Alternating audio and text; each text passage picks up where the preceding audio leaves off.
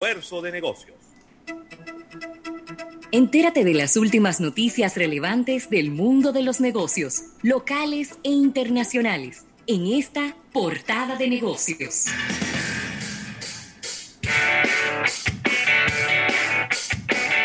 Bueno, y aquí estamos de regreso en este miércoles 26 de agosto, celebrando cumpleaños de Rafael Fernández en todo este día. Así que usted está a tiempo, usted está a tiempo de ir, comprarle su regalo y mandárselo. Por, usted me escribe, por, me escribe a mí por WhatsApp que yo le digo dónde, dónde se lo haga llegar. Si es en, efectivo, yo le doy un número de cuenta, que es el mío. Y si es un regalo, yo le, yo le digo que lo lleve a la emisora.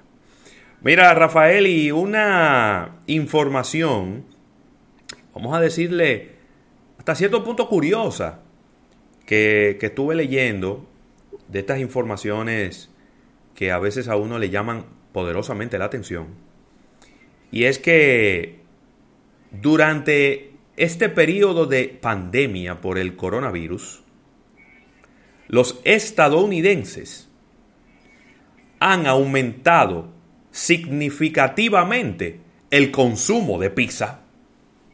¿Cómo? Mira, ellos han, de hecho, ha sido un gran alivio para empresas como Papa John's, que, que no le estaba yendo muy bien en los Estados Unidos, contrario a quizá lo que ocurre en la República Dominicana.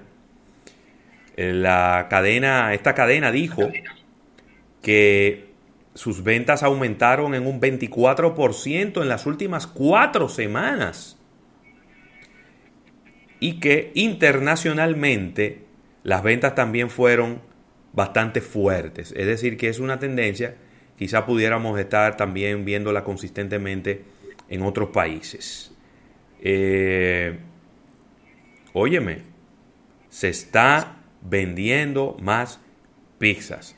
Pizza Hut, que para nadie es un secreto que había tenido también algunos inconvenientes, la empresa matriz de, que maneja las franquicias de Pizza Hut en los Estados Unidos, también está creciendo, aunque un poco menos que eh, sus otros rivales. Eh, déjame ver, déjame ver. Dominos, ¿dónde está el número de Dominos? Dominos anunció que está contratando 20.000 empleados y que estaría lanzando dos nuevas pizzas, una de se llama Chicken Taco y otra de Cheeseburger. Eh, déjame ver dónde está el dónde está el número. Ay Dios, déjame fue. ¿Dónde está el número de Dominos? Porque estaba lo tenía por aquí el número de Dominos. Eh, de cuál es el crecimiento que han tenido también, porque le está yendo muy bien. Así que me gustaría, especulando, ¿no? Vamos, especulemos. ¿Qué tipo de alimento y qué tipo de producto ha aumentado su consumo durante la pandemia en la República Dominicana? Claro. Me voy a arriesgar especulando que ha aumentado el consumo de aguacate durante la pandemia, Rafael. No sé qué percepción tienes en este sentido. ¿Por qué específicamente el aguacate? ¿Qué el aguacate, Rafael? Primero estamos en época de aguacate. Ok. Y la gente eh, que se está pasando mucho tiempo en su casa está comiendo mucho pan con aguacate. He visto, he visto muchas fotos en redes sociales, la gente subiendo su foto de su pan con aguacate. Cosa que no ocurría. Y además el aguacate, como dice nuestra gran amiga Luisa Suárez, es un alimento muy versátil. El aguacate solo compite con el guineo en el alimento que pega con todo. El aguacate pega con todo, Rafa. ¿eh? Mira, déjame ver qué es lo que me está diciendo nuestra directa amiga Adriana Santa. ¿Eh? ¿Qué ha aumentado el consumo? Mira que en las casas ha aumentado el consumo del aguacate debido a que las damas están utilizando el, insumo del aguacate para el pelo como parte de, masajes y ese tipo de cosas. hay, un, hay un aporte, o sea, no solamente para el tema de ese amado alimento, esa combinación de pan de aguacate con aguacate que siempre es ponderada por ti, es eh, parte de eso, sino que el aguacate tiene otros usos. Claro, no, no, no, porque la semilla de aguacate y el mismo aguacate tiene muchos usos. Mira, aquí me dice Félix de Jesús, a través del live en YouTube. Que él se pone aguacate en el cabello. Que él nos está escuchando justo ah. al lado de un plato de aguacate en este ah, momento. Excelente. El aguacate pega con todo, Rafael. Mire, el aguacate pega con sopa, con un sancocho, con, cualquier tipo de caldo, pero también con arroz con habichuela, pero también pega con pan, pero también pega con una yuca, pero también pega con un, mangú. El aguacate pega con todo. El aguacate sirve hasta para remedio. Sí, el aguacate es el único insumo que es recomendado por los restaurantes y, sitios de, comida para tú llevártelo, acompañado de la comida. Por ejemplo, tú pides un aguacate en, en Adrian, digo, un sancocho en Adrian y te preguntan si lo quiere con aguacate. Eso no pasa con el guineo. Usted pregunta, ¿usted quiere, usted lo quiere con guineo? No, es verdad. es verdad. con el aguacate. El, el, aguacate tiene, el aguacate tiene, tiene glamour y tiene propiedades de delivery.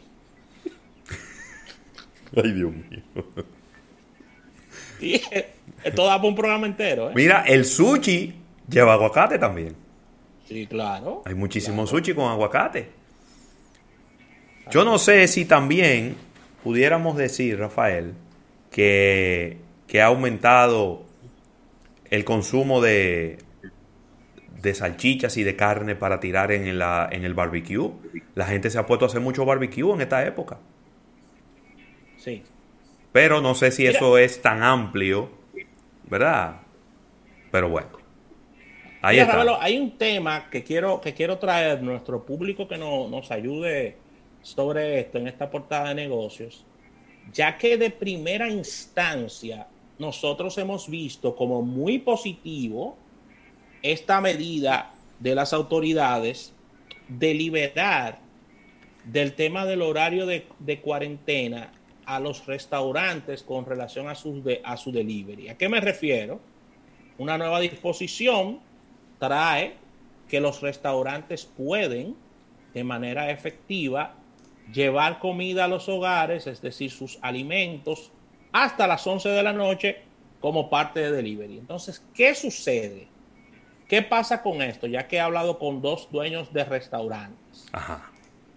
Me dicen que la medida mediáticamente parece muy bien. Sí. Pero cuando tú te vas a la ejecución, hay una serie de temas que hay que revisar. ¿Cómo cuáles? ¿Cómo?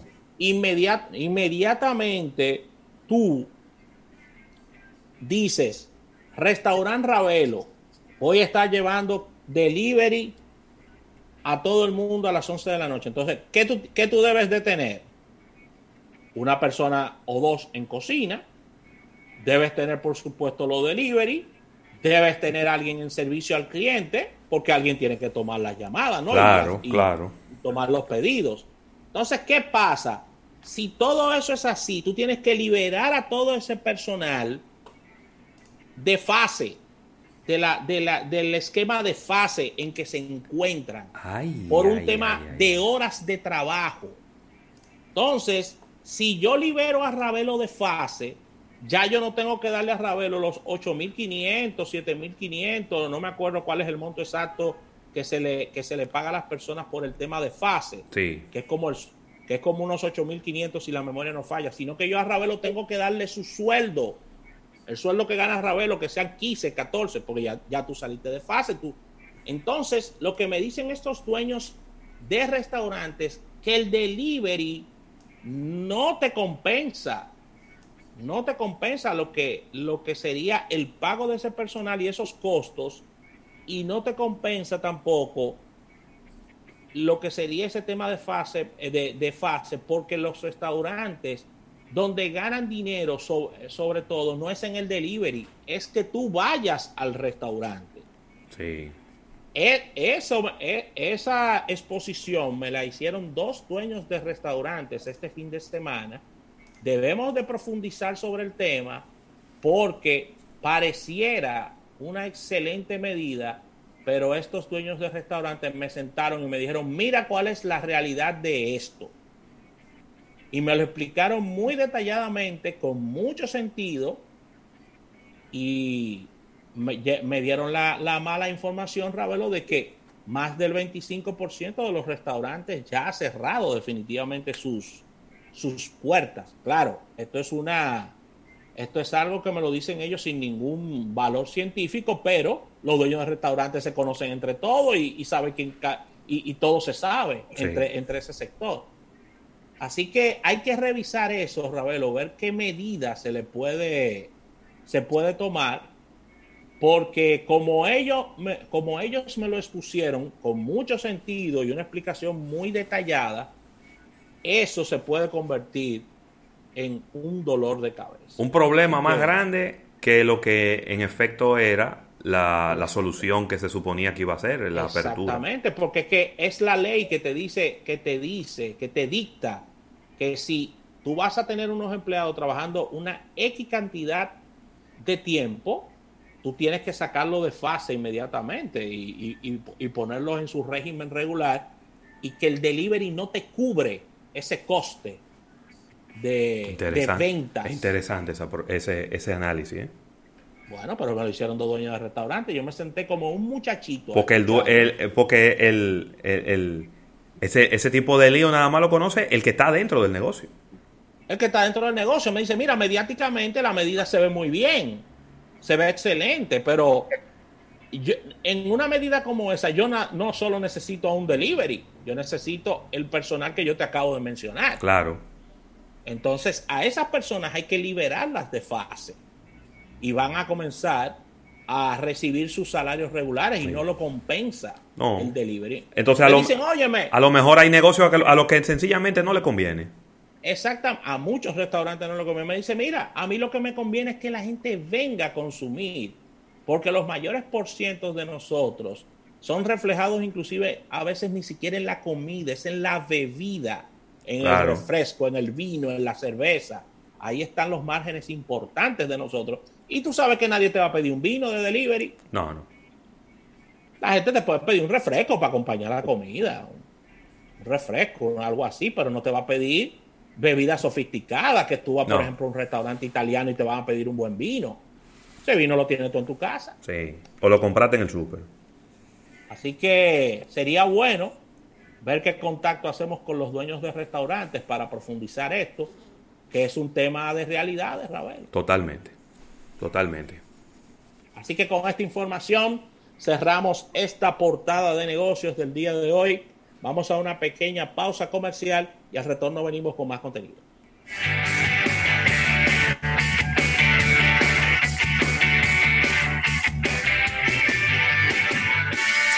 En un momento regresamos con más de almuerzo de negocios.